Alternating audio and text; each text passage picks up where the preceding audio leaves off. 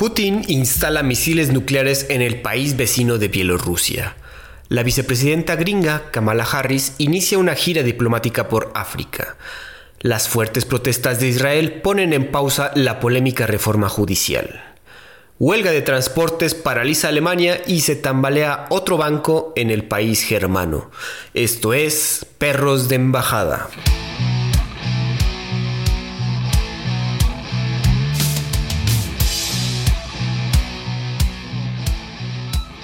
¿Qué tal amigos? Bienvenidos nuevamente. Yo soy Andrés Rojas, también conocido como Chad, y me acompaña mi coanfitrión Santiago del Castillo.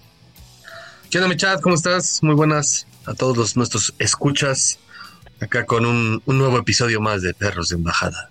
Es correcto, amigos. Ahora nos tocó grabar un poquito más tarde, entonces vamos a darle a las noticias necesarias. Si quieres, empezamos de entrada con el tour, lo que dirían algunos. Fíjense que la vicepresidenta Kamala Harris empieza el tour por África. Anuncia además ayuda para Ghana.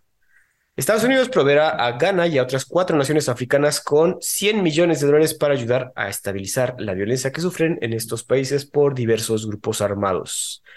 El lunes pasado inició su tour en la ciudad de Accra, Ghana, y visitará, visitará otros tres países que incluyen a Tanzania y Zambia.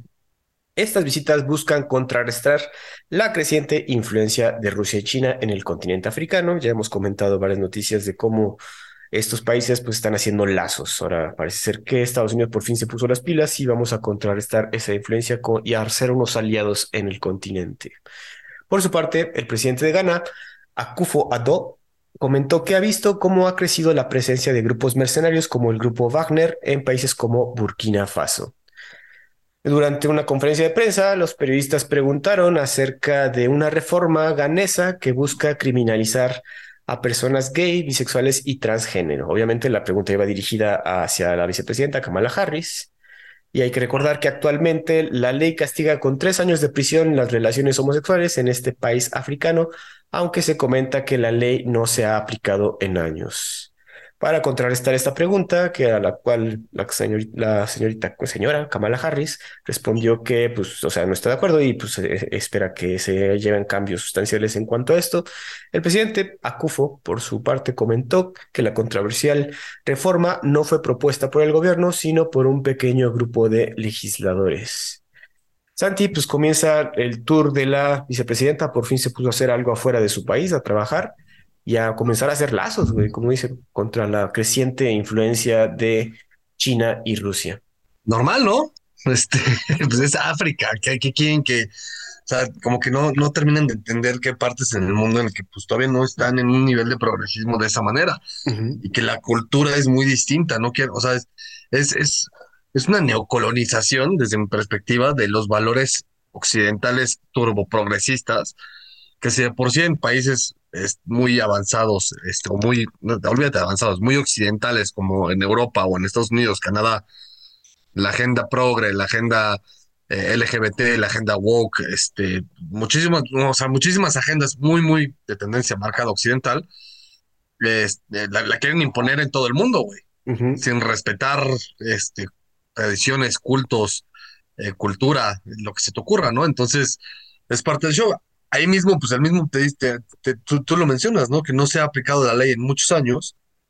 No quiere decir que esté bien, no, no quiere decir que yo apoye algo. Eh, sin duda creo que esa ley, pues, además, una ley que no se aplica, pues no funciona. Entonces, sí deberían de derogarla.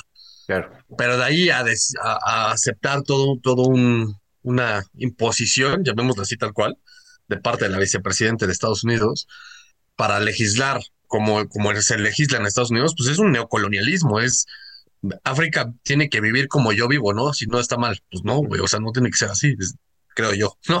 Sí, claro. Digo, aquí también lo que quería comentar es que los países que va a visitar, Ghana, Tanzania, Zambia, son de los que sabemos. Creo que ahorita ya está viajando para otros. Eh, pues están, no son tan, o sea, o tú que sabes más, son potencias en África, ¿no estarías buscando mejor relaciones con otros países? Pues mira, potencias como tal no son, pero no son el bloque más, eh, sí, pues el bloque más atrasado, digámoslo así, ¿no? Y atrasado me refiero a desde lo político, lo económico y lo social. Este, habrá países, no se diga Somalia, Djibouti o algo así que, que esté peor, ¿no? Este, pues sí, o sea, digo, Somalia es el, el, el, estado por, por excelencia que todo el mundo lo pone como el perfecto ejemplo de un estado fallido. Claro. Entonces, Gana, no, de hecho, hasta futbolísticamente, Gana lleva años yendo al mundial, ¿no? Este, pero, pero, sí, o sea, son países, digamos, de, de, rango medio, que sin duda tienen sus problemas, son democracias muy, muy jóvenes, y democracias entre muchísimas comillas. de hecho, alguna de ellas sigue teniendo reinos.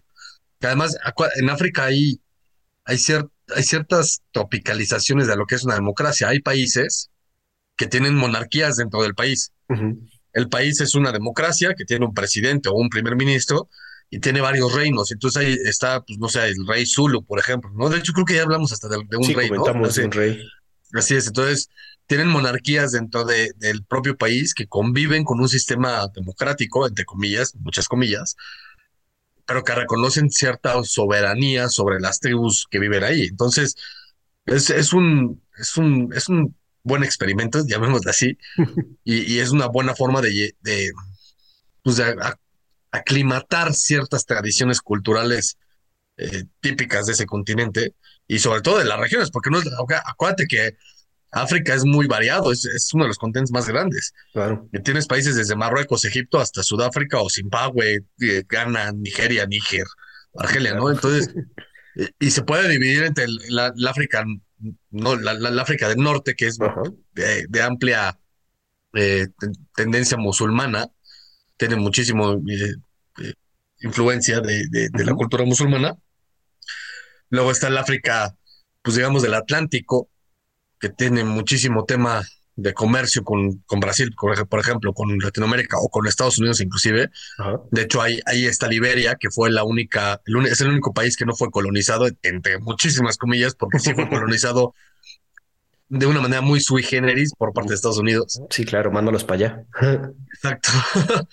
y, em, y, luego está el, África septentrional, que es mucho, pues, donde están los safaris y donde está toda la parte de esto de los eh, de lo exótico que, uno piensa cuando es África, ¿no? De los animales, todo este show.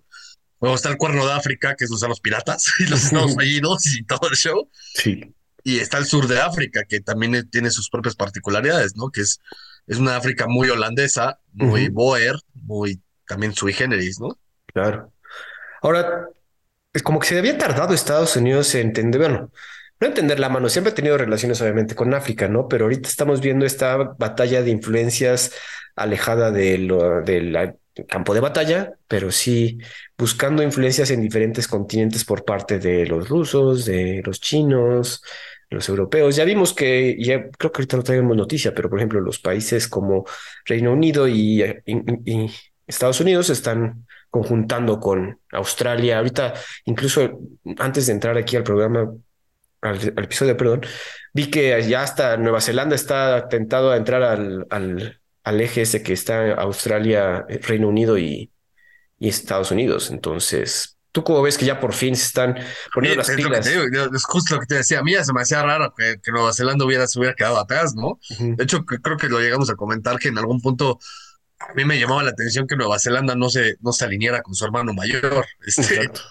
Vamos a pasar a el asunto después de, bueno, hablamos de la influencia ahorita que está es trabajando la señora Kamala Harris. Ahora vamos a ver la contrapuesta, porque tenemos unas, unas cuantas noticias de Rusia.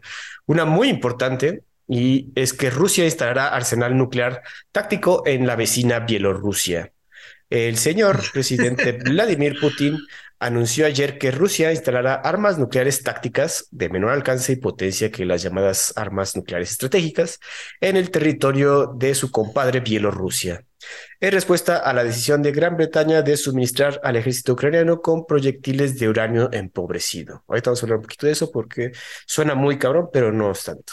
El presidente ruso reveló que su fuerza aérea ayudó a Bielorrusia a reacondicionar 10 aviones a fin de portar armas nucleares tácticas y entregó un número no precisado de sistemas de misiles Iskander. Los proyectiles con uranio empobrecido no se consideran armas de destrucción masiva. Son municiones que tras el impacto en un tanque o carro blindado generan una nube radiactiva que afecta a la gente y contamina las zonas de cultivo. Esas son como cosas que pasan, pero también el hecho de que tengan esta eh, uranio empobrecido es para que puedan alcanzar mayor velocidad y puedan penetrar los tanques. Putin afirmó que Moscú no cede sus armas nucleares tácticas a Bielorrusia, solo las instala ahí a petición de su gobierno. En este sentido, no se viola el tratado de no proliferación de armas nucleares. Sin embargo, aquí ya estamos viendo movimientos de mucho temor y esto como que despierta muchas sospechas, ¿no, Santi? Sí, pues es que ya te había dicho yo, ¿no? De, que Bielorrusia es el, es el, es el hermanito chiquito literal y es, vaya, ni siquiera el hermanito, es como el hijito, güey. Es, es, es un tema muy extraño ahí y de hecho es el país que tiene la, tiene como una mancomunidad, tanto económica como política con Rusia. De hecho, cuando tú entras a Rusia te dan como una visa y firmas un formato migratorio en el que está el tema de Rusia y, Bielorrusia. De hecho, tú te puedes mover por esos dos países sin, sin frontera prácticamente, ¿no? Sí. Ahora, si ya nos centramos tal cual en la noticia, pues el tema nuclear.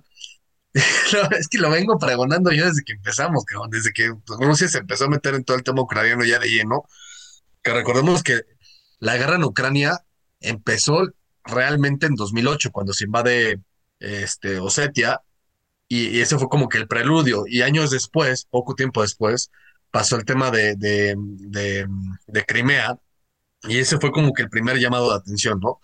Y ahora la, la, la pues, literal la invasión tal cual de territorio ucraniano en pro de, de la protección de la frontera rusa, como, como lo, le llaman ellos mismos.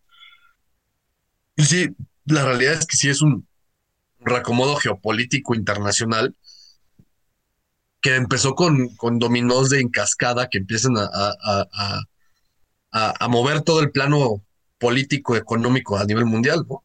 Y ya cuando estás hablando de términos nucleares, pues ya hace unos meses, bueno, meses o semanas, no, recuerdo bien la fecha, pero se suspendieron los acuerdos START, se suspendieron los, los, temas de no proliferación de armas nucleares, los de no uso de tecnología nuclear.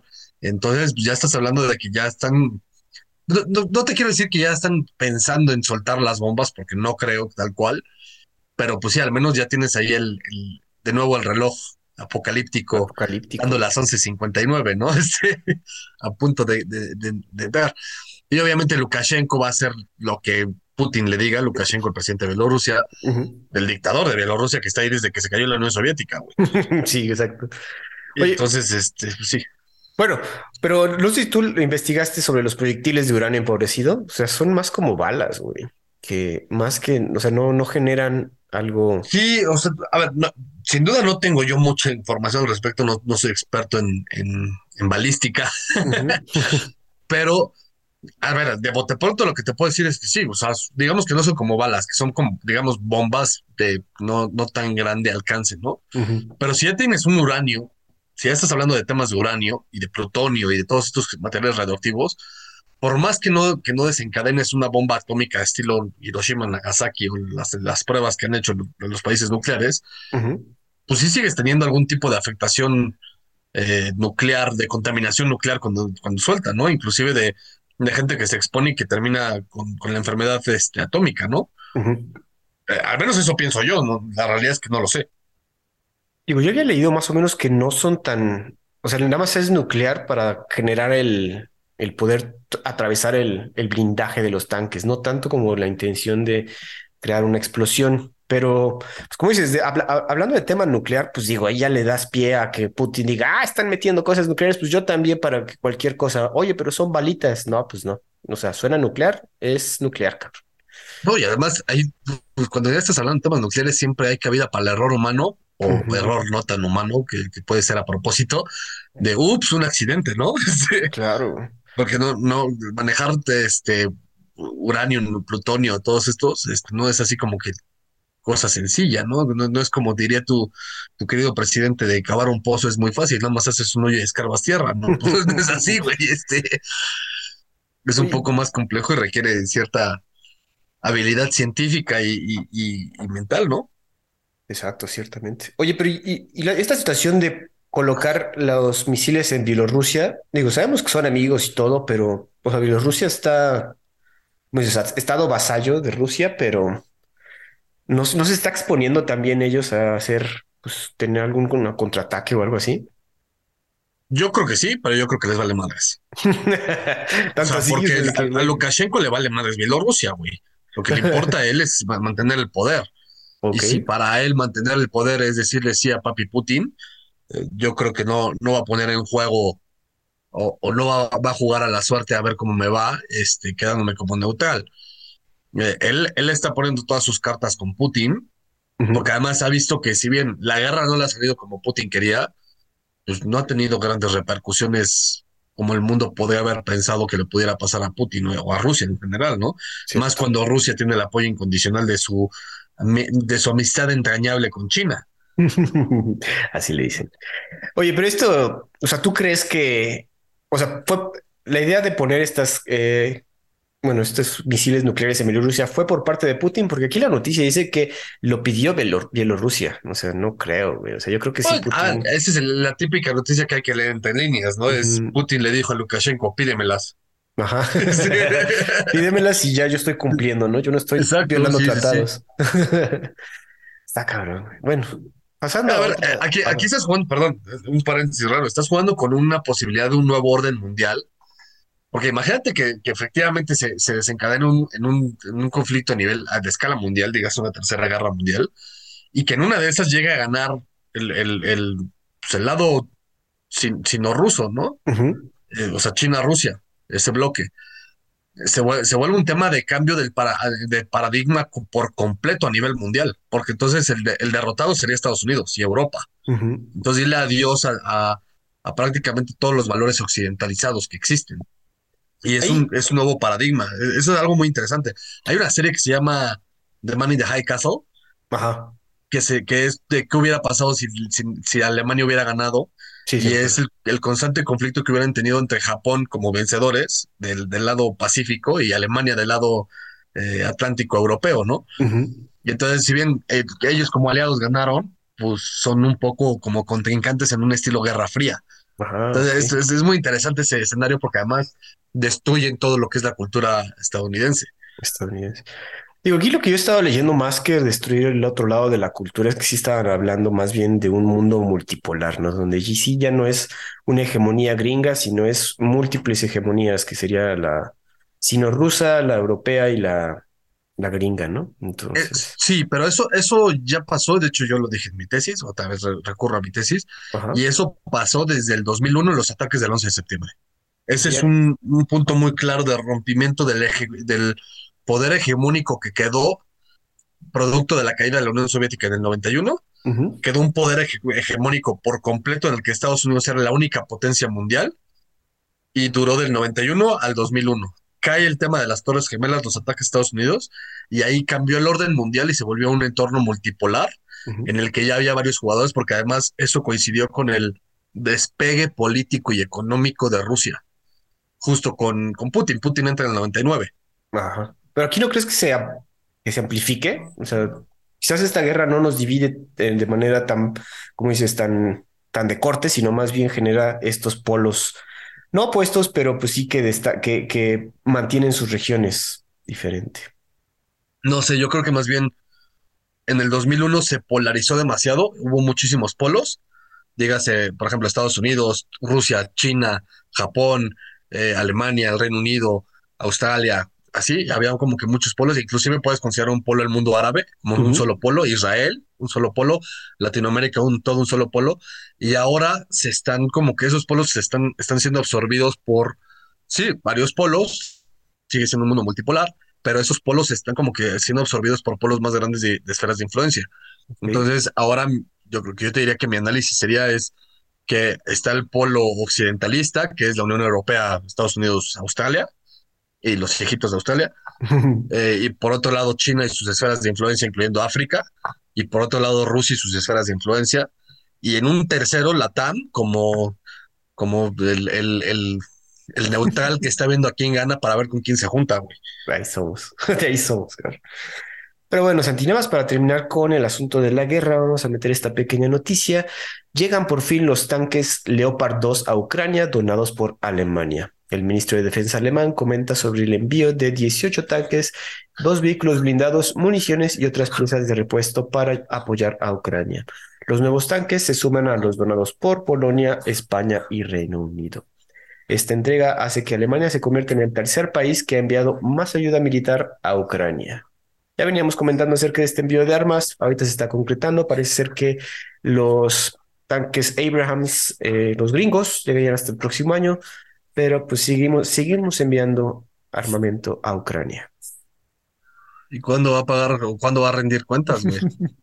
eso, es, eso es a mí lo que digo, puede estar a favor o en contra, pero cuando, o sea, el Zelensky, ¿cuándo va a rendir cuentas, güey? Eh, ¿Dónde está toda esa inversión?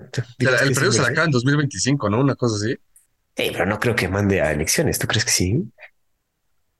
Pues ese, ese- ese es mi tema, güey. O sea, lo, que yo, lo que yo he venido diciendo es eso. el- el- igual el güey hasta se jugó la carta de me dejo invadir para quedarme en el poder, güey. La madre, no. No sé si tan, tan cruel, pero pues, Cabrón, así, está- así o sea, pasó con Palpatine. Güey, Este, güey, pero sí, la, la verdad, ¿qué otro, qué otra persona quisiera eh, ir el pos- postularse a elecciones en un país en guerra, güey? ¿Ha pasado? alguien pro, alguien prorruso. En est- Estados Unidos tuvo elecciones en medio de la Segunda Guerra Mundial. Bueno, eso sí. Bueno, eran otros tiempos. En fin, vamos a pasar a una noticia más o menos feliz, una noticia para variarle después de la guerra. Fíjense que China haya una reserva de agua en la Luna de 270 mil millones de toneladas.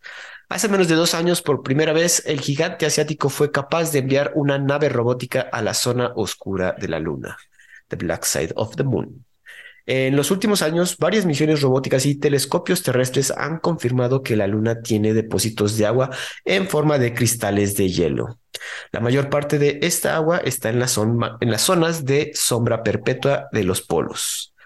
Los investigadores han estimado la cantidad total de agua que puede haber en la Luna almacenada de esta forma, unas 270 millones de toneladas. Esto sería una muy buena noticia porque obviamente un elemento que de repente está escaseado, ahorita van a empezar las guerras del agua, las sequías y todo eso, pues dirías, ah, qué bueno, pues tenemos ahí un reservorio. Sin embargo, la forma de extraer esta agua resulta muy costosa y difícil, ya que se tendrían que dragar grandes cantidades de suelo lunar y procesarlo para obtener vapor de agua, ¿no? Entonces, para empezar, hay que llevar maquinaria, hay que procesar muchísima tierra, porque estos cristales de agua están mezclados en la tierra y no es como que son hielitos, ¿no? Sino que más bien es agua muy dura y es muy difícil sacar líquido, bueno, en este caso vapor de agua de estos cristales. Por lo tanto, es una buena noticia, pero pues todavía no tenemos la tecnología ni la capacidad de extraer esta agua. Santi, tú, bueno, bueno, aquí lo importante es que China es de los que se está ah, ah, en- poniendo a investigar estas situaciones en el espacio, ¿no? Sí, de hecho, pues, ver, hasta hay series de eso, ¿no? Una serie medio cómica, la de Steve Carell de Space Force, ¿no? Sí, que le mete el tema de cómo la carrera espacial ya no es la Unión Soviética, ahora Rusia contra Estados Unidos, es más bien China contra Estados Unidos. Y es, y es el tema para ver quién regresa a la Luna por sus recursos. Yo tenía un profesor en la universidad que hablaba mucho de que la Luna iba a ser todo un tema en, en los 2020, Ujú. no por el agua, sino por algo que se llama helio 3. Ah, El helio. 3, es- no sé si te acuerdas de tus clases de química de la prepa, pero el helio tiene dos electrones, este, em, ¿cómo era? Vamos a buscarlo. Helio El- Sí, el 3. helio es así como súper liviano, ¿no? Entonces ya no me acuerdo cómo era. Qué, pinche pena. Pero sí, bueno, el tema del... su ¿Qué le núcleo contiene dos protones y un neutrón, a diferencia del helio que tiene dos protones y dos neutrones. eso, ahí está. Entonces, el, y el tema del helio 3 es que es como un, es- llamémosle la supergasolina, ¿no? Ajá. Y que, y que la guerra, o sea, las próximas guerras iban a ser libradas en, en, en tema para ver quién, quién tenía más helio 3, que iba a ser el nuevo petróleo, ¿no? Eh, justo a mí me llamó mucho la atención porque por ahí de 2018, una cosa sí vi noticias acerca del helio 3 y de cómo Estados Unidos estaba haciendo nueva tecnología con el helio 3. Dije, ah, mira, mi profesor no estaba tan mal, tan equivocado. Eh, pero no, aparentemente pues, el tema va a ser el agua. También hay un tema del agua, por ejemplo, de, de todas las misiones a Marte y, y todo este show que se está haciendo para mandar el hombre a Marte, porque justo también se, se, se ha descubierto importantes depósitos de agua en Marte. Entonces, eso te hace pensar así bueno, si, si, si ya estamos buscando agua en la Luna y en Marte y en Venus, puta, pues este, qué tan jodido está el tema del agua en, el- en la Tierra, güey, este, Se va a poner feo, güey. No sé si, bueno, ahorita ya por fin llovió tantito hoy acá. Allá también, ¿verdad? Se, se soltó la tormenta. Pues, Acá se soltó fuerte, güey, así con granizo y todo. Ahorita, pues, bueno, ya está empezando aquí las, las épocas. Luego nos quejamos de que no hay agua y cuando hay agua hay un chingo. En fin, qué bueno por los chinos porque estén haciendo, buscando exploración espacial, güey. Bien que necesitamos eso, por lo menos una noticia buena entre tanto desmadre, güey. A mí eso me emociona muchísimo. Yo, o sea, me encantaría poder vivir lo que vivieron nuestros padres cuando el hombre llegó a la luna en el 63 o cuando llegó al espacio en el 61. Eh, es, es, ese sentimiento de asombro de, de, la capacidad humana, ¿no? De, a pesar de que somos unos infelices malnacidos que nos matamos entre nosotros, somos una especie, entre comillas, bastante capaz. Este, Exacto. Y, y, es como el siguiente breakthrough, ¿no? Es la siguiente barrera. Llegar a, llegar a regresar a la luna, es así como que, güey, ¿por qué les ha costado tanto trabajo regresar, no? Este, de hecho, yo platicaba con alguien y, que me decía, es que llegar, o sea, el hombre llegó a la luna en 1963 con menos tecnología que la que tienes tú en tu teléfono. Sí, claro.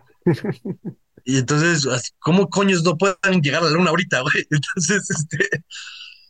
Sí, o sea, sí, sí, sí es algo que espero con ansias y espero que me toque en, durante mi vida ver al hombre regresar a la luna y llegar a Marte. Exacto, esperemos que sí, güey. Digo, por lo menos para darnos una esperanza de que seguimos que podemos unirnos para hacer algo, güey. Es el pedo. Así es. Santi, pues vamos a noticias otra vez un poco feas, pero dependiendo de cómo la veas, esto es buena noticia.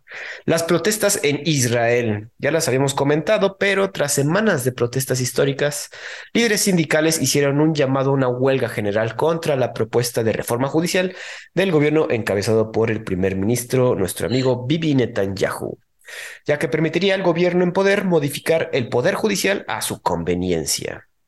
Las protestas se, intensificaron cuando, el domingo creo, eh, Netanyahu despidió a su ministro de Defensa, Yoav Galant, quien fue el único servidor público en oponerse a esta reforma propuesta. Ahí fue cuando todos los israelitas dijeron, oye, no, esto no puede estar así, y salieron todavía con más fuerza a protestar. Ya venían sucediendo, pero tras este despido, pues dijeron, oye, este güey si va en serio, hay que salir. Igualmente, el presidente de Israel, Isaac Herzog, ha pedido este lunes al gobierno de Netanyahu que detenga la legislación. Tras estas presiones y las protestas, Bibi por fin aceptó poner en pausa la legislación. Vamos a hablar rápidamente de estas propuestas. Según estas, los políticos desempeñarían un papel dominante en la elección de jueces y permitirían que el Knesset, que es el Parlamento de Israel, anule los fallos de la Corte Suprema con una mayoría simple y elimine algunas leyes de la revisión judicial por completo. También hay que acordar que, pues, de hecho, Bibi Netanyahu está bajo una investigación, entonces pues, a él le conviene obviamente esto y modificar y meter a los jueces que comentaba. Ya, ya, habíamos comentado de esto, de hecho. Los, los críticos dicen que esto pone en peligro el sistema político de controles y equilibrios, ya que, y esto yo no lo sabía, Israel no cuenta con una constitución y tiene solo una cámara parlamentaria controlada por la coalición gobernante. Además de las multitudinarias protestas, también un número creciente de reservistas, la base de, fuerzas, la base de las Fuerzas Armadas de Israel, ha mostrado su descontento negándose a reportarse para su servicio militar. Ahora, aparte de toda la gente que se está protestando, los militares también ya no, no, no están en desacuerdo con esta nueva reforma. Santi, pues ¿cuándo habías visto tú o cuándo pensabas que ibas a ver semejantes protestas en Israel? Pues, queriendo un nombre, lo vaticiné también, ¿no? Este, te dije que ese güey no le iban a salir las cosas bien y que se le iba a salir de control. Jamás pensé que fuera a ser un tema civil. Más bien yo, yo pensé que iba a ser como un tema de, del propio gobierno que, se iba a autoimplosionar, digámoslo así. Pero pues qué bueno que es del, lado civil, ¿no? Que, que, es la propia gente la que le está diciendo a este famoso que, le baje de, huevos a sus, a sus, a sus temas, ¿no? De hecho, es, la parte interesante de esto es Israel es un estado parlamentario. ¿Qué, significa eso? imagínate una monarquía, pero sin rey. Entonces tiene un jefe de estado y tiene un jefe de gobierno. El jefe de estado es un esquema como el que tiene, por ejemplo, Italia. El jefe de estado realmente es un título, es un puesto, digamos, honorario, eh, que no tiene muchas funciones específicas, que más, más bien sus funciones es como ser el representante del país a nivel internacional y es el máximo jefe de las Fuerzas Armadas. Claro y el jefe de gobierno es el que se encarga de gobernar el país como tal, ¿no? Aquí lo que estamos viendo es que el presidente le dijo, bájale de huevos, porque, o sea, queriendo o no, si bien mi, mi puesto es un título más, más menos honorario y pues más menos con, con limitantes, pues yo sí te puedo vetar, ¿no? Este, al final yo soy el jefe de Estado. Entonces, eh, pues ah, ya cuando este güey le dijo eso, ah, es muy raro que pase que un jefe de Estado le, le, calme las aguas a un jefe de gobierno. Generalmente no es bien visto en, los estados parlamentarios. Pero pues ya cuando pasa es porque la estás cagando, güey. Estás, estás a punto de perder el país. Claro. Y es justo lo que está pasando ahorita. El tema de la constitución de, Israel es, es, algo que ha sido súper estudiado desde la creación del Estado de Israel. Em, o digamos, el, desde mi perspectiva, el, el, el aprovechamiento de, de, ciertas circunstancias en contra de los palestinos para crear un Estado que no todo el mundo reconoce. Claro. Eh, por decirlo de una manera políticamente muy correcta. y el tema es, que no tiene constitución como tal. Fíjate en la etimología de la palabra constitución, o sea, no tiene una constitución, o sea, eh, no, es un estado constituido. Oh. Propiamente hablando, entonces no tiene las bases legales para existir. De hecho, mucha gente es lo que dice, ¿no? Israel no existe porque no, no está constituido. Simplemente dijeron, sacaron una bandera, la clavaron en, la tierra y dijeron, esto se llama Israel, y de aquí a donde alcance a ver mis ojos se llama Israel, tan tan, mi forma de gobierno es esta, güey. Entonces, e, es, un tema. Hay países que pueden funcionar con una sola cámara. Por ejemplo, estás hablando de países muy pequeños, con población pequeña. Por, ejemplo, dentro de México, pues, como sabemos, es Estados Unidos mexicanos, existen sus, propios estados que son libres y soberanos, y solamente tienen su cámara parlamentaria, no tienen un senado, no tiene sentido. Cuando no tienes una representación, eh, digamos, gubernamental del Estado. Entonces te, vas por la, vía unicameral, que es la vía de la representación del pueblo de las personas. Ah, correcto. Entonces, esa, esa parte pues, pudo haber funcionado en su momento para Israel cuando estaba naciendo como país, eh, reconocido por las principales potencias, pero yo creo que ahorita sí puede ser un tema que, que, que no, que no esté funcionando y que, y que pueda ser un, breaking point para cambiarlo, ¿no? Claro. Inclusive puede ser un breaking point para ahora sí sacar la constitución. El tema de la constitución es altamente complicado porque si tienen una constitución, el, el conflicto árabe, árabe-israelí se intensifica el triple. Ah, cabrón, eso no sabíamos. Digo, hay que ver. porque entonces ya estás acertando que ya estás constituido, güey. Mm, es, meterle un puñetazo en la cara en, mientras estás rezando a los musulmanes. ok, ok. No, qué interesante, cabrón. No tenía idea, güey. Qué bueno que nos estás platicando eso.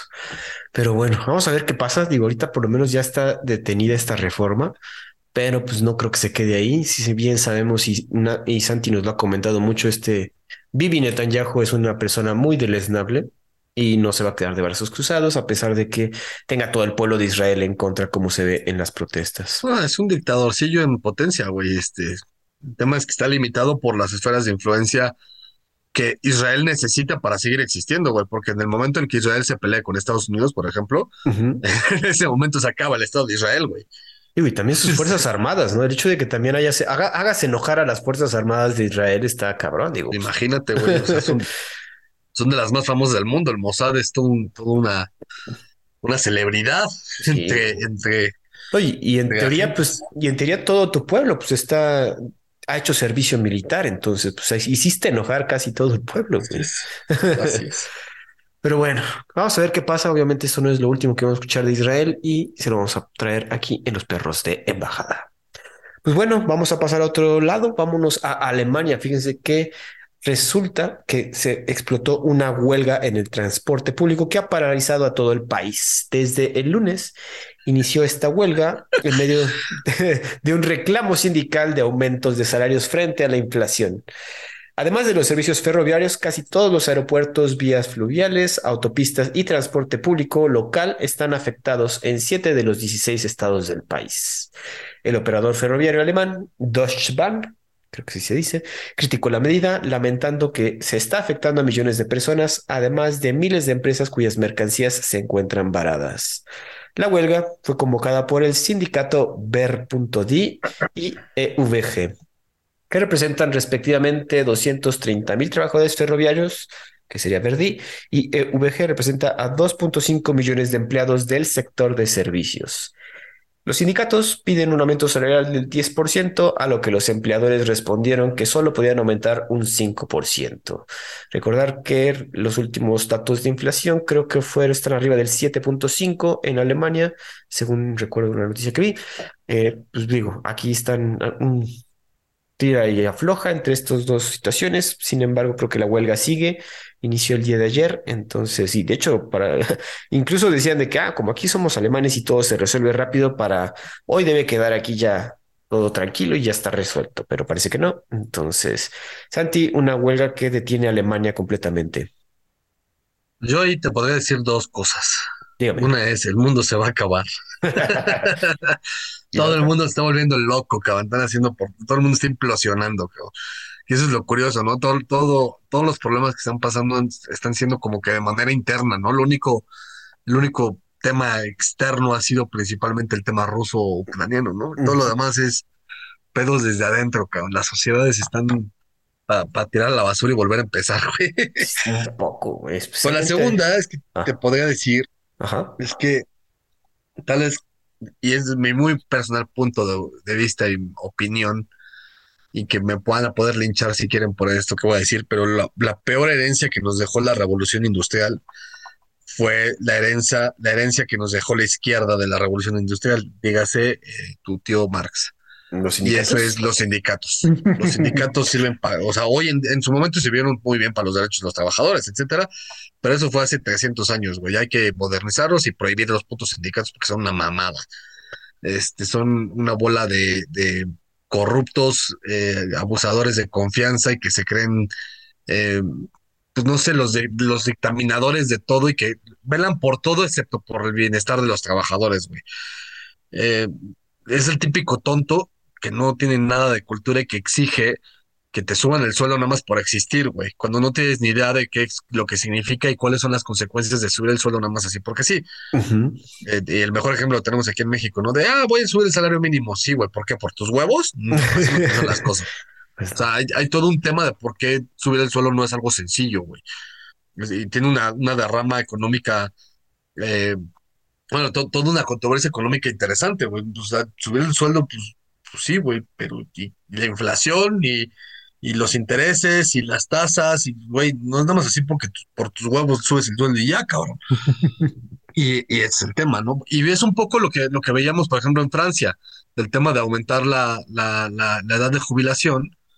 Pues ves, es, es, un poco acá casi, casi es, es, medio similar, ¿no? Es, es que súbeme el sueldo. Pues sí, güey, pero si te sube el sueldo, entonces ya no voy a poder trabajar y voy a tener que cerrar la empresa. No te voy a poder pagar porque voy a quebrar. Entonces, pues sí, te subía el sueldo dos meses, pero en tres meses ya no tienes trabajo, mi rey, ¿cómo ves? y aquí, los, como dices, los sindicatos, eh, yo creo que sí surgieron como una buena idea, se ha pervertido y son humanos, se volvieron ya ciertas mafias alrededor del mundo y se aprovecha obviamente la gente. No sé si escuchaste que aquí también ya hicieron un sindicato paralelo al sindicato de Audi, entonces, puta madre, está haciendo un desmadre igual. Y, son mamadas, porque además eso lo único que haces es espantar la inversión extranjera, es eh, espantar a, los propios, este, los propios trabajadores, güey, porque a veces el tema de los sindicatos es que no es algo opcional, güey, es que te obligan y de repente tú quieres estar a trabajar y huevos, güey, pues te tienes que sindicalizar. ¿Por qué chingados? Yo no quiero, güey. No, pues tienes que sindicalizarte y tienes que dar el 1% de tu salario al, al, al, sindicato y tú así de, pero ¿y quién es mi sindicato, güey? No, pues, eh, ¿puedo hablar con él? No, no se puede. ¿Por qué no? Pues porque no tiene tiempo para verte, güey.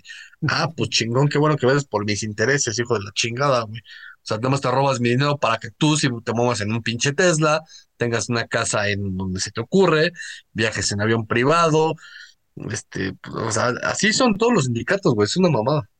Digo, debe haber sus excepciones. Digo, aquí Santi está generalizando. Yo creo que. Ni uno solo, güey. ni uno. No hay un solo sindicato decente en la historia de la humanidad, güey.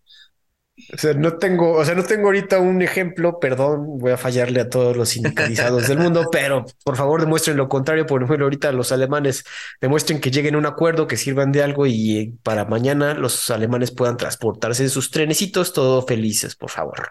Es más, fíjate, te voy a dar un dato yo, para que te des cuenta del nivel de corruptibilidad que tienen los sindicatos. En Estados Unidos, en los 20 y los 30, los sindicatos fueron las esferas en las que eh, crecieron las mafias italianas. claro, sí, es así.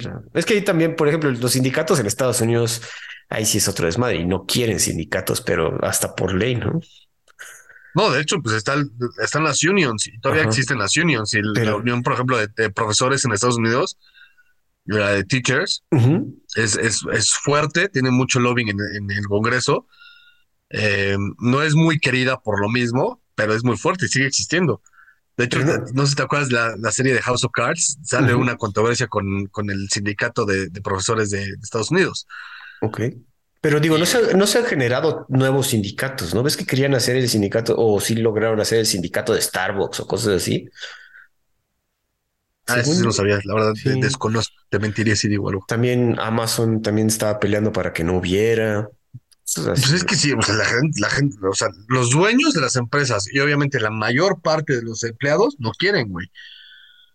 El tema es que aquí en México, por ejemplo, es, por, es, es obligatorio por ley que estés en un sindicato, güey, o que tengas un sindicato. o que estés adscrito a algún sindicato. Eso es una reverenda mamada. Che, ley agraria de 1900, 1800, cabrón. Pero bueno, vamos a ver qué sucede aquí con esta huelga. Les digo, yo creo que no pasa esta semana porque son alemanes, tienen que hablarlo y llegar a un acuerdo. Vamos a pasar a una noticia que Santiago va a poner el grito en el cielo y por eso la puse, de hecho. Fíjense que perdón, Dilma Rousseff fue la elegida nueva presidenta del Banco de los BRICS. La exmandataria brasileña Dilma Rousseff, la cual gobernó de 2011 a 2016, fue elegida como nueva presidenta del Banco de Fomento de los BRICS, por lo que Brasil integra junto con Rusia, India, China y Sudáfrica con un mandato hasta 2025. Rousseff había sido postulada para el cargo por, obviamente, y nada más y nada menos que el amigo de Santi, Luis Ignacio Lula da Silva el cual está en el poder, si recuerdan, desde enero pasado. El nombramiento se produce en vísperas de la visita del Estado, en una visita de Estado a China, el mayor socio comercial de Brasil. Obviamente, Lula va a ir a visitar China para establecer más lazos comerciales. Rousseff sustituirá al diplomático brasileño Marcos Prado Troillo, quien asumió el cargo en 2020 y cuyo mandato se supone iba a acabar en 2025. Sin embargo, ahora lo completará la exmandataria brasileña.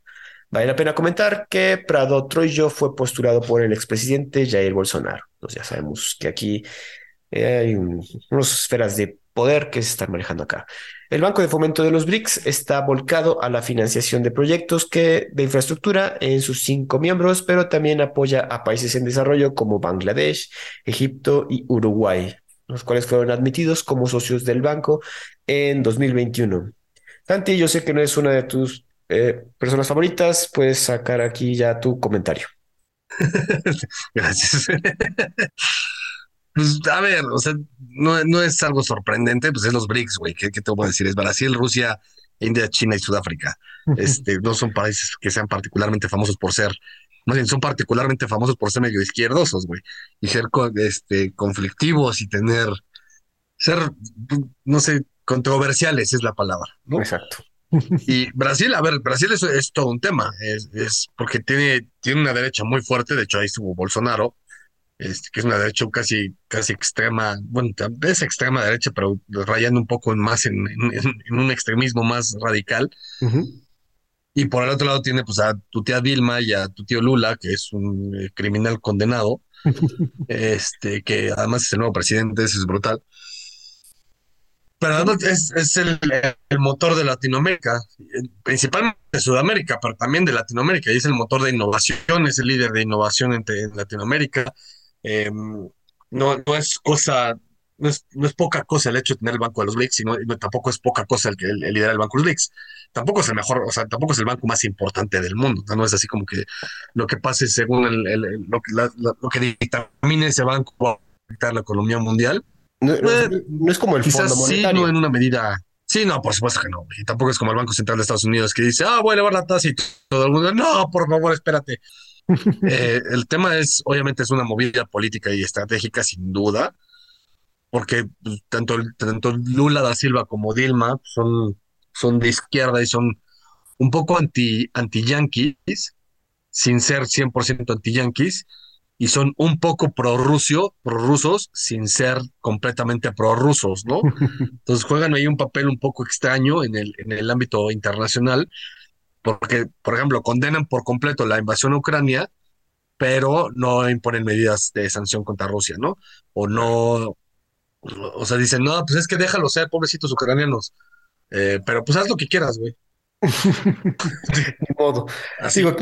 Aquí, también digo, al, momento de formar parte. Sí, sí, sí, tal cual. De los BRICS, o sea, al momento de formar parte de los BRICS, eh, yo creo que tuvieron que llegar a ciertos acuerdos con estos países y obviamente no van a condenar ni imponer ninguna medida contra Rusia. Aquí también la situación es que, pues, Lula te está yendo ahorita a visitar China y esta movida, pues, dice, oye, aquí el banco, pues, podemos hacer bastantes tejemanejes, vamos a explotar nuestras, nuestras economías y vamos a estrechar nuestros lazos más.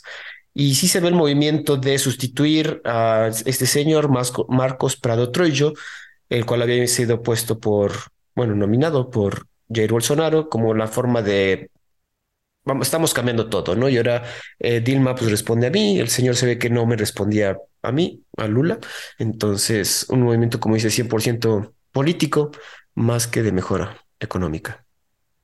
Sí, bueno, es, un tema de implementación de las nuevas, los nuevos lineamientos bajo el nuevo gobierno brasileño, ¿no? y, ahí va a ser un, un estira y afloje dependiendo de las próximas elecciones en Brasil, si vuelve a ganar Lula o o, el que sea del Partido de Trabajo, o si vuelve a ganar la derecha, ¿no? Entonces va a ser un, un estira y afloje bastante interesante.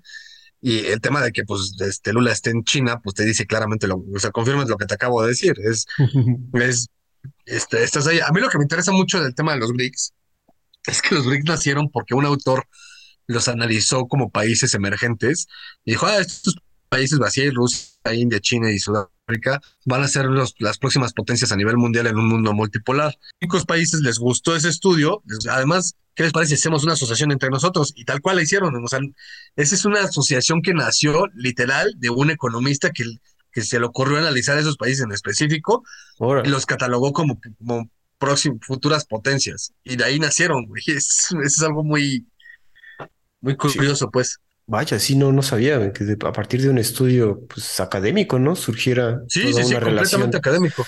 Una relación tan cabrona. Y pues tenía razón el güey. Digo, luego buscamos. De hecho, ese es, no me acuerdo si es el mismo autor o uno que le siguió el más o menos el, el paso, hizo los países MIST. Este, De hecho, esto fue, esto fue, creo que, si no me equivoco, creo que fue de Goldman Sachs. Y los países MIST son México, Indonesia, Corea del Sur y Turquía que representan la segunda línea de, países en desarrollo con potencial crecimiento importante. O sea, es, como, como decir, después de los BRICS vienen los MIST, son las siguientes potencias. Cuando, cuando los BRICS ya sean potencias, los MIST van a estar en ese, en ese punto, ¿no? Ok, oh, interesantísimo, güey. Qué bueno, qué buen dato. Pero bueno, vamos a ver qué pasa. Vamos a pasar a otra a unos lazos, ahorita hablamos de lazos diplomáticos que se están forjando, aquí vamos a hablar de lazos diplomáticos que se están rompiendo. Fíjense que Honduras establece lazos diplomáticos con China y rompe con Taiwán. El ministro de Relaciones Exteriores dijo que Honduras reconoce el gobierno de una sola China, rompiendo décadas de relación con la democracia insular autónoma de Taiwán. Honduras había sido hasta hace un par de días uno de los 14 países que aún reconocían diplomáticamente a Taipei sobre Beijing. Sin embargo, el canciller taiwanés Joseph Wu anunció en conferencia de prensa que solicitó el cierre de la embajada de Honduras en Taipei. Pues ya todo decepcionaba el pobre güey. China también confirmó la medida y la presidenta de Honduras, Xiomara Castro, anunció el 14 de marzo que el cambio era inminente. La mayoría de los aliados restantes de Taiwán ahora son pequeñas naciones en América Latina y el Pacífico. Obviamente, Beijing utiliza el enorme mercado de China para persuadir y eliminar a los países restantes, como se ve lo que sucedió aquí con, con Honduras, ¿no? Eh, cuando las Islas Salomón cambiaron el reconocimiento diplomático a Beijing en 2019, China le ofreció al país del Pacífico, este es un ejemplo, 8.5 millones de dólares en fondos para desarrollo para hacerlo. Obviamente China puede hacer estos deals, estos tratados con las naciones pequeñas como Honduras, Islas Salomón y otros para desasociarlos de Taiwán y este democracia insular que le dicen. Santi, Taiwán se está quedando más solito, parece que es inminente que se pierdan esos 14 países que aún reconocen a la, a la pequeña isla. Pues quién sabe qué tantos van a perder, por ejemplo, a ver, se van a quedar con al menos un par, este, sin duda, ¿no? Y, no, y no habrá manera de, de, perderlos. el tema es que sí, sin duda, el, el, poderío que ha amasado la, China continental bajo su, su, su esquema de comercio exterior, pues sí ejerce muchísima presión sobre Taiwán, que si bien tuvo una dominancia de comercio exterior muy grande por la propia cerrazón de China al mundo en, en, los 70s, 80s, 90s, y que la propia apertura que tenía Taiwán este, hacia el mundo en esas décadas, pues obviamente ahorita cuando ya China se está abriendo al mundo y Taiwán, se está quedando solito, pues te orillan a eso, ¿no? Pero por ejemplo, el, Vaticano jamás va a dejar de reconocer a Taiwán. Este, a menos de que el propio Taiwán ya sea absorbido de manera unilateral o de que en su caso se independice. Oh, otros países como, pues no sé, este, pues quizás San Cristóbal y Nieves o este, Santa Lucía o no sé, Malawi, quién sabe. no sé, esos quizás también pues, no tienen absolutamente nada que perder y quizás sus relaciones comerciales sean más importantes con Taiwán que lo que pueda ofrecerles China, ¿no? Entonces, este, pues a ver, pobrecitos de los taiwaneses, porque ni siquiera su mejor aliado del mundo los reconoce, como Estados Unidos, ¿no? Sí, no, no. O la Unión Europea, porque tiene relaciones oficiales no diplomáticas, que eso es, te reconozco, pero no te reconozco. O sea, sí existes, pero no legalmente. sí, Pobres cabrones. Entonces, igual y Taiwán puede sobrevivir un poco así. De hecho, hay, creo que hasta hay hasta mundiales de, de, distintos deportes que son de los países no reconocidos o de las micronaciones y cosas así, en los que participa, pues, por ejemplo, Palestina, el Sahara Occidental, Groenlandia, este, pues ahí, Taiwán puede, poder sobrevivir, quizás, ¿no? San Vicente y las Granadinas, no seas cabrón. Ándale. sí, pobre. Bueno, Digo, pero si llega papá China y te dice, oye, pues te voy a invertir, hijo. O sea, eh, aquí vienen 8.5 millones de inicio para desarrollo a ti, país Honduras, que, que le sufres, puta, pues sí te vas con el, con papá China. Por supuesto, güey, si a ver, con dinero baila el perro, güey. Cuando llegan a billetazos, pues este, aquí o sea, te, por eso te digo, el, Vaticano jamás los va a dejar de reconocer, güey. Ese, pues no le interesa dinero porque, pues, literal se voltea y le dice, güey, me bajo a las arcas del Vaticano y, te doblo tu oferta. Este, le rasco aquí unas obras de unas obras de Miguel Ángel y saco Así es. En fin, pues esto pone un poquito más la situación de Taiwán en una situación pues de, de riesgo. Con menos aliados, obviamente China va a sentirse más envalentonado para tomar la isla en poco tiempo. Hay que ver qué pasa. Digo, para, que tengas así como noción, México dejó de reconocer a Taiwán como país en el 71. no, pues ya, o sea, Taiwán lo reconoció casi por 20 años, güey. Hasta que China le llegó al precio. Le llegó al precio. Digo, le va a estar llegando a los países, pero digo, digo, ¿qué otro está acá? Como dijiste, San Cristóbal y Nieves, güey. Si llegas a San Cristóbal y Nieves con un millón de dólares, güey, se van, güey. Sí. Vámonos al Congreso de Estados Unidos. Fíjense que por fin el CEO de TikTok advierte al Congreso de Estados Unidos que vetarlo perjudicaría a la economía. Este señor, el CEO de TikTok llamado Chou Chi-chen, advirtió este jueves a los congresistas estadounidenses que imponer un veto a la plataforma en el país perjudicaría la economía y la libertad de expresión. Recordó que en Estados Unidos rondan los 150 millones de usuarios. Chu antes se había reunido de forma bilateral con algunos legisladores para expresar sus preocupaciones. Y por qué no deberían vetar la aplicación en el país americano. Chu además comenta que él es de Singapur, singapurense, residente de este país, y que TikTok está dirigida por un equipo ejecutivo en Estados Unidos y Singapur, eh, que sus sedes están en Los Ángeles y Singapur, y que esta aplicación no está disponible en territorio continental chino. Todo esto como para evitar que lo vinculen con que es un vasallo, que, puede, que en cualquier momento China puede pedir los datos de la aplicación para eh, cosas de espionaje o cualquier otra cosa. Por eso dice que para garantizar que los datos de los estadounidenses, los americanos, se almacenan en Estados Unidos y se alojan en una empresa con sede en ese país, han contratado a la a Oracle, este gigante que se dedica a crear pues servidores para grandes empresas, ¿no? Ya habíamos comentado aquí de la situación con TikTok, sin embargo, no había llegado al Congreso y aquí ya empezaron incluso a hacer como cuestión, a cuestionar a este señor en frente de varios legisladores y obviamente mucha gente le dice, oiga, no, hasta incluso el güey dijo, oigan, es que yo, yo ni soy chino, yo soy de Singapur, güey. Y pues también el asunto es que pues sí, eso de que perjudicaría la economía, yo creo que sí tiene un poquito de razón. Y incluso hubo como una manifestación de TikTokers, digo, seguro son como pura gente de 18 a 22 años, se pusieron ahí afuera del Parlamento para protestar de la posible prohibición de TikTok en Estados Unidos. Santi, cuéntanos de tus aventuras con TikTok. Mis aventuras con TikTok. No, fíjate que ya por, decir, por sano juicio y, paz de mente, eh, aún lo tengo por temas laborales, pero no, ya no, yo ya no lo uso así como personalmente, ¿no? Es, es una pérdida de tiempo brutal. Lo que a mí me impresiona es que para mí era perder el tiempo porque pues estás, eh, digamos, aburrido, no tienes nada que hacer o, o quizás lo aprendiste tantito y, te seguiste y perdiste más tiempo de lo que tú esperabas. Pero, pero lo que es impresionante es cómo la, la, la siguiente generación o las siguientes generaciones, las nuevas generaciones, los, los centennials y los, los pandemials, se ha vuelto una herramienta impresionante, al grado de que, y esto fue un estudio que, que, lanzaron en Estados Unidos, que dice que esa generación en específico busca más todos sus contenidos de Internet en términos de información a través de TikTok que de Google. O sea, cuando le pones, o sea, si alguien nos está escuchando esa generación, es más probable que busque así de forma de gobierno de Taiwán en TikTok a que lo busque en Google. Eso está impresionante, güey, porque además ahí no estás viendo nada que sea factual, estás viendo la opinión de un baboso que, que pues quién sabe, hay, algunas cuentas que son bastante interesantes, hay unos lingüistas que a mí me gustaba mucho seguir, por ejemplo, eh, y que te dan todo, todo el tema, pero al final de cuentas es desde su propia versión y su propio punto de vista, nada, nada que esté documentado o sustentado de una manera realista y con, y con facts atrás, ¿no? Entonces, eso, eso es todo un tema. Yo creo que de momento no habría un, quizás ahorita sería el momento ideal para vetarlo, porque de momento no habría afectación económica, pero si lo dejas crecer como está creciendo y que se vuelva parte intrínseca de la vida de los adolescentes en Estados Unidos, en un par de años TikTok sí se va a volver Google, güey. Y es como si, imagínate, si vetas hoy Google, pues sí tienes un pedo económico, político, social brutal. Obviamente.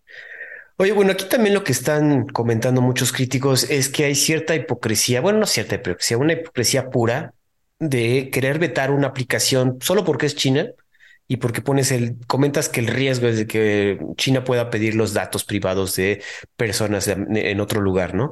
Sin embargo, eso hace Estados Unidos con las aplicaciones y todo el software creado en Estados Unidos, ¿no? Pues tenemos los datos, o sea, todos los movimientos que ha hecho con Facebook, con Google, con Meta con Twitter, que digo, apenas salieron los Twitter files, no los hemos analizado todos porque es un chingo, la verdad, pero pues sí, digo, estaban casi de la mano el, FBI con la gente que estaba en Twitter, güey. Entonces, si este es hasta cierto punto hipócrita que Estados Unidos pida que se banee una, que, que, que se vete una aplicación solo por el hecho de que podría tener lazos con China, ¿no? Cuando, pues, güey, tú lo haces, güey, o más bien es porque sabes que lo puedes hacer que lo quieres vetar, ¿no?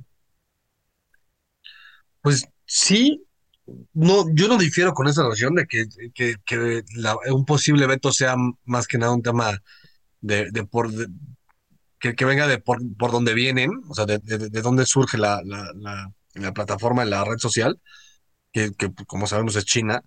Eh, no creo, o sea, no, realmente no creo que, no sea un tema de, poca relevancia para, para el gobierno estadounidense. Creo que al, al contrario es un tema muy relevante en el por qué vetarlo independientemente de si es porque si, recaban datos o, recaban información o la smart data, lo que tú quieras, yo creo que el principal, la principal preocupación sin duda es esa, ¿no? Es que es, no es una red social nuestra, no es una red social occidental, ¿no? Entonces, esa es la principal preocupación. De ahí, pues ya pueden salir varias vertientes de por qué lo quieras hacer y las cuales pueden ser muchísimo más justificables y tal vez por eso se agarran de ciertas banderas. Pero no sé, o sea, es, es, un, es un tema complejo, no es sencillo, y además es un tema que no sabemos qué repercusiones realmente pueda tener. Yo, en mi juicio, creo que ahorita no pueda, es el momento ideal, pero alguien más podría decir, no, ya, o sea, ya ese momento pasó hace tiempo. O alguien, alguien que pueda pensar que no, eso nunca va a pasar, ¿no? Que si lo, lo vetan en cualquier periodo de tiempo no va a haber ninguna afectación o que simplemente nunca lo van a vetar. Yo creo que es una herramienta de muchísimo soft power para los chinos, que en eso los gringos eran reyes. Los, gringos eran reyes del soft power a nivel mundial. Claro, o sea, los gringos antes tenían el poder y, ten- y bueno, y sus aplicaciones, Facebook, Twitter, era, o sea, solo eran prohibidas en China, básicamente. Correcto. Entonces, Sí, sí, sí. o sea, pero fuera de eso, Y eran entonces, copiadas, eran, eh, o sea, se hacía un copy-paste de Twitter y sacaban su versión china. exacto, güey. Que digo, ahorita, como, como comenta aquí el señor Chu, TikTok, como TikTok, no está en China, sino está en su versión, no sé cómo se llama, güey, pero tiene su versión china disponible con un nombre diferente. Hay que Claro, ver. pero el desarrollo como tal es, es 100% chino y está al, digamos que sirve a los intereses este, chinos, ¿no? Eh, bueno, Y pues sí, es, el tema es ese. hay ¿no? que Es ver. como, a ver, al grado de que, de que las plataformas de redes sociales de hoy, las occidentales, este, le copiaron ciertos formatos a TikTok, dígase Sí, Instagram, sí. ¿no? 100%. güey. Digo, y creo que más bien también están protegiendo a estas redes sociales del dominio de TikTok y yo también me iría por evitar el- la degradación ideológica que puede generar tanto TikTok, que ya lo hemos comentado en este, en este podcast. Parece ser que tampoco ya no eres tan fan. Entonces, bueno, vamos a ver qué pasa. No, es que sí, es, es verdaderamente una pérdida de tiempo, a lo estúpido, pues no, no, no, no tienes, o sea, la única, la única gratificación que obtienes de TikTok es, eh, es una sonrisa Constante. temporal, güey, o sea, porque es, no, o sea, es una pérdida de tiempo brutal, güey, es, es una improductividad masiva. Masiva, Este, y además de eso yo creo que tiene muchísimo eco en, en cómo las nuevas generaciones se están volviendo poco pacientes, muy intransigentes, y además es un intake de información rápida, que es de ahorita, ahorita, ahorita, cambio, cambio, cambio, cambio, que no, no, yo no creo que lleva nada bueno, güey. Digo, y todo ese, eh, todo ese conjunto de problemas es ese soft power que comentas, güey. O sea, que sí está siendo aprovechado por China de, güey, nosotros no hay que dejar que, que nuestra gente se embrutezca tanto y que se embrutezcan los de afuera, güey. Sí, sí, sí, sí. Santi, vamos con un banco que también parece ser que seguimos con este peligro en los bancos, en la economía bancaria, perdón. Temen por impagos del Deutsche Bank. Niegan, sin embargo, niegan que sea el nuevo Credit Suisse. Las acciones del mayor banco alemán se derrumbaron el viernes pasado hasta 14% en la bolsa de Frankfurt. Temen por las, fallas, por las fallas estructurales que representa, así como por un efecto de contagio a partir de la quiebra del Silicon Valley Bank. El Departamento del Tesoro de Estados Unidos y el Banco Central Europeo aseguraron que el sector bancario de cada uno es sólido pese a todas las turbulencias que se están presentando. Eh, Dicen, entre comillas, pues citando, el sector bancario de la zona euro es resistente porque tiene fuertes posiciones de capital y liquidez. Esto expresado por Christine Lagarde, la presidenta del Banco Central Europeo. Sin embargo, la caída de acciones de Deutsche Bank contagió al resto de las acciones del sector bancario europeo. Entre otros bancos que sufrieron tras, este, tras esta caída fue el Soci Societe Generale, el BNP Paribas, ambos de Francia, o otra vez VS de Suiza, que recientemente ya sabemos que salvó a otra, al Credit Suisse. En España también en Santander, BBVA y CaixaBank también sufrieron una baja en sus acciones. Santi, parece que no fue una situación aislada y pues es un efecto, un, un pequeño dominó que estamos escuchando uno cada semana, ¿no? Sí, y eso eleva las alarmas por todos lados, a pesar de que aquí te dicen, no, tranquilos, no pasa nada, este, no, no tiene nada que ver, y así. Em- em- empieza sin duda a verse cierto patrón que empieza a, a infectar con el virus de caída, a- principalmente a Europa. Uh -huh. Pero, pero pues el de Silicon Valley no solamente le pegó, bueno, le, le pegó pe- fuertemente a Estados Unidos, y eso pudo provocar ciertos dominos que cayeran en, en un lugar inesperado, como, como es en Europa, ¿no? Eh, el, el tema ya es que eh, pues, Alemania está dentro de la Unión Europea y tiene el, el, el- el common currency, ¿no? El euro. Uh -huh. Y, y Alemania es la- la- el sustento de, de la Unión Europea, güey. O sea, ese es el, el peligro más fuerte, ¿no? Claro. No sé qué tanto está en riesgo como tal Deutsche Bank y como tal la economía alemana, pero sí puede ser una señal de, pues, de resfriado, llamémosle, Uh -huh. eh, para toda la Unión Europea que pueda provocar resfriados en otros bancos. Hay quienes lo califican como el inicio de una, una siguiente crisis financiera importante desde el Ujú. 2008 eh, y que pueda afectar la economía a nivel mundial. Hay que recordar que, que mucho de esto puede ser una reacción tardía de todo lo que provocó la pandemia. Y queriendo o no, la pandemia estuvimos tres años encerrados y la economía se vio afectadísima. De hecho, la mayor parte de los países no han logrado recuperarse al 100% del, de la caída económica que representó la cerrazón pandémica. 100%.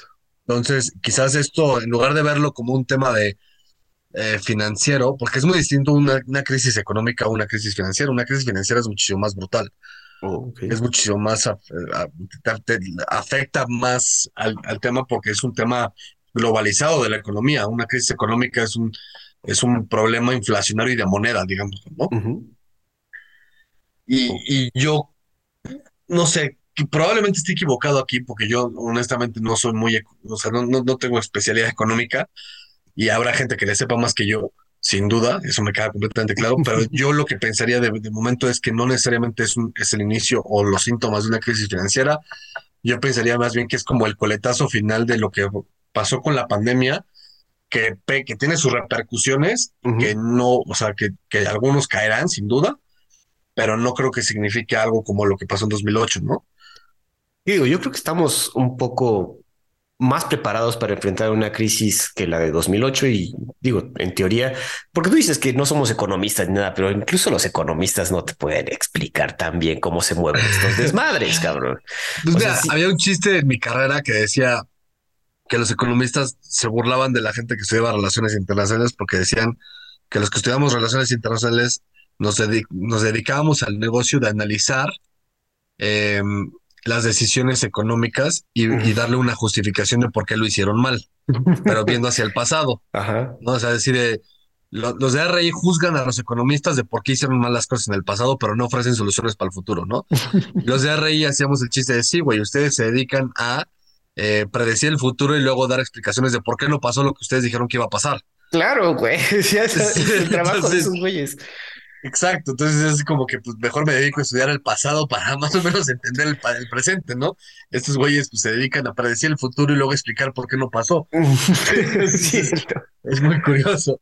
No, tiene 100% la razón, porque sí, te digo, incluso economistas, y, en fin, hay que ver qué más pasa. Ahorita, como dice Santi, estamos viendo que los bancos europeos están sufriendo. Hay que ver qué sucede en otros lados. No hemos escuchado tanto de bancos asiáticos, que digo, no escuchamos tanto, para ser honestos. También, obviamente, también hay un tema ahí de, de, presencia de dónde estamos, ¿no? Estamos en un país occidentalizado, eh, las noticias son 100% occidentalizadas y si bien estamos en la era de la información, es muchísimo más fácil acceder a noticias que pasan en el continente asiático o africano. Eh, la realidad es que también es, es, son las menos, ¿no? Y es un, tema cultural. Digo, estamos aquí en, los perros de embajada nos esforzamos en buscar esas noticias, entonces si escuchamos algo, se los haremos llegar, amigos. Sí. Santi, nuestra última noticia la cambié, la otra está más bélica, pero ya hablamos mucho cosas bélicas, entonces una cosa interesante, fíjate que autoridades de Venezuela capturan a 21 oficiales de gobierno y hombres de negocios en un plan para traficar petróleo usando un esquema de criptomonedas, güey. O sea, para empezar, el pinche entrada, güey, está muy rara, güey. De acuerdo con el procurador general, la estrategia criminal buscaba vender petróleo usando la Agencia de Vigilancia de Criptos en conexión con Petróleos de Venezuela SA. La investigación inició en octubre del año pasado y descubrió que los implicados utilizaron la plataforma de criptomonedas del país, Sunacrip, para realizar compras sin contratos o control administrativo para envíos petroleros a compañías que no han sido reveladas. Se vincularon a 10 oficiales de gobierno, entre los que destaca el coronel Antonio Pérez Suárez, vicepresidente de Comercio y Calidad de Petróleos de Venezuela, y José Lit Ramírez, superintendente nacional de criptomonedas. Esta investigación también llevó a la renuncia del ministro de Petróleos, Tarek El Aizami, que nombre tan raro para un venezolano, pero bueno. Nicolás Maduro asignó a Pedro Tellechea para ocupar el puesto y supervisar la investigación. Número uno, Santi, ¿tú sabías que hay un superintendente nacional de criptomonedas en Venezuela o te imaginabas que iba a existir ese puesto? Sí, de hecho, o sea, no sabía que, cuál, era el título per se, pero sí sabía que había alguien que se encargaba de esa parte. Desde que salieron las criptomonedas, eh, Venezuela fue de los primeros países que dijo, oh, yo también le entro, pero no voy a entrar bajo las reglas gringas, voy a poner mis propias reglas y sacaron su propia cripto que se llama Petro. y de hecho, la intención, la intención de crearla era que se volviera, así como en El Salvador, que, pusieron que el, que el Bitcoin es este legal, legal currency, que quisieran que lo que la visión era que el petro se volviera eh, eh, moneda oficial, entre comillas, y moneda, de uso para, para poder también comprar cosas, hacer comercio con, en, Venezuela. No les, ha salido el tiro por la culata, no, les ha funcionado lo más mínimo, pero pues justo cuando tienes un país como Venezuela que está consumido por la izquierda y que no sirve para, ni, pues, para lo único que sirve es para tirar a la basura, güey, y que pones políticas de, criptomonedas que no, por un lado, ni entiendes cómo funciona. Pregúntale a Nicolás Maduro qué es una criptomoneda y no tiene ni puta idea. Seguro, ¿no? No sabe ni qué es el blockchain, para empezar. Seguro le dices blockchain, te va a decir de qué me estás hablando. Y dices, güey, de criptos. No, no, es que sí, de criptos, yo sé. Este. Entonces, cuando, cuando un país como este, que no tiene ni puta idea de lo que está hablando, saca una cripto, nada más así por decreto y, y hace eso, pues lo que va a pasar es que justo se va a volver corrompible y va a haber muchísimos negocios hipercorruptos con, con esta finalidad, güey. O sea, esto es, esta es la receta perfecta de siempre y es la, además es, lo curioso es que es la misma receta que se viene usando desde Marx en 1800, güey. Es haz pendejadas tras pendejadas tras pendejadas y todo en nombre del pueblo, güey. Para, para seguir haciendo más pendejadas y que seas más corrompible y que tú mantengas el poder, güey. Es la necesidad de mantenerse en el poder. Digo, y esto pasó, o sea, como lo dices, güey, o sea, vamos, vamos a adoptar las criptomonedas, no va a pasar nada malo y madres, güey, o sea, luego, luego las usa para hacer pinches corruptelas, güey, con petróleo, güey. O sea, además, yo no sé cómo esté configurada la, el, petro, la moneda, la cripto de, Venezuela, porque como, sabrás, cada cripto tiene su, su propia configuración y su propio esquema de, de cómo se genera y para qué sirve, ¿no? Por ejemplo, está Mana, que es el tema de los videojuegos, está Ethereum, que trae un tema de blockchain y, temas compartidos, este, está el Dogecoin, que es un chiste, que se volvió importante, o sea, hay, XRP, que es el de, la de Ripple, que, o sea, hay, hay todo un tema detrás de las, de las criptos que tienen un trasfondo del por qué se funcionan así y cómo es que funcionan de esa manera, ¿no? Yo honestamente no sé cómo funciona la de Petro, porque claramente no funciona, pero este, claramente no sé cómo está configurada para que funcione. Claramente, pues el resultado es este, ¿no? que están haciendo este. temas para, para vender petróleo a través de criptomonedas en la Deep Web, eh, me, quiero imaginar. y, y, pues obviamente es el resultado. Que yo creo que lo querían vincular con eso que dices, de, pues el, desde el nombre Petro, pues como para poder obtener recursos y venderlos con nuestro petróleo, que es lo que nos sobra a través usando criptomonedas sin usar el dólar. Sin embargo, aquí salieron los vivos para hacer esos, o sea, estar vendiendo, traficando con este bien del país, utilizando esta plataforma que no va a dejar rastro, ¿no? Entonces, a pesar de que no deje rastro, pues, oye, güey, ¿por qué mandaste todos esos buques de petróleo a este lugar y no hay un manifiesto de a dónde fueron, quién los lleva, quién pagó, cabrón? güey. estoy leyendo que el petro eh, está basado en blockchain y está respaldado por las reservas de varios recursos naturales de Venezuela como petróleo, oro, diamantes y gas. el gobierno alega que cada petro está respaldado por un barril de petróleo de, la, ah. de la cesta del crudo venezolano. Eh, ha sido objeto de críticas de las que sostienen que petro no es una criptomoneda por no estar descentralizada, por ejemplo. Ah, no es una moneda descentralizada. Eh, otros sitios lo han calificado como como una estafa. Y un petro se cotiza en 253 bolívares, equivalente a 57 dólares. Ah, pues mira. Es ajustado al precio del, del, barril de petróleo de Venezuela. Ah, pues mira, si nos alcanza para un barrilito de petróleo venezolano, pero qué desmadre, güey. No, pues es que cabrón. Además, eh, es una, es una cripto que está preminada, o sea, ni siquiera la minaron ellos. Ah, es que como les gusta hacer pendejadas. preminada, o sea, de que ya la tenemos hechita y ni, ni siquiera la tuvimos que, que minar. Sí, además no se puede minar. Entonces, o sea, eso no es una cripto, güey, porque rompe con todo el esquema básico de que es una cripto. O sea, es como, como cuando dices, ah, es que, no sé, voy a hacer una fintech. ¿Y qué vas a hacer? Voy a hacer una página para depósitos de, de dinero güey, o sea, el hecho de tener algo digital, o sea, tener un sitio web no te hace una fintech, no mames, o sea. Exacto. Ay, pues bueno, digo, esta noticia la, la saqué porque hasta se, hasta parece chusca y hilarante, cabrón, pero bueno. Santi, ¿algo más que agregar? Nada, que se ven al diablo todos los izquierdistas, ya me, me pusieron de mal. Sí, hubo mucho, hubo mucho, mucha noticia izquierdista. Creo que fue Sí, querer, que, pero es que el puto mundo tiene el virus contagiado de la verga, güey. Después del pinche COVID llegó el virus de la izquierda y nos vino a joder la existencia más. cabrón. Pero bueno, Santi, eso sería todo, amigos. Aquí nos escuchamos la siguiente semana en Los Perros de Embajada. Hasta luego.